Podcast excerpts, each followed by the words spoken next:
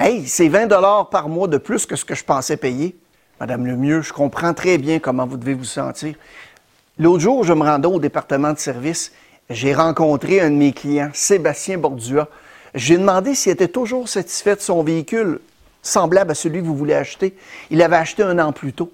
Il m'a répondu en me regardant droit dans les yeux qu'il regrettait beaucoup son achat. J'étais surpris, mais évidemment, j'ai tout de suite voulu savoir pourquoi.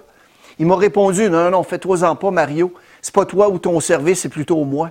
J'ai demandé ce qu'il voulait dire. Il m'a répondu Tu te rappelles que j'ai longtemps hésité à prendre le modèle avec les options que je voulais vraiment et qui coûtaient une vingtaine de dollars de plus par mois? Je lui ai dit qu'en effet, je m'en souvenais.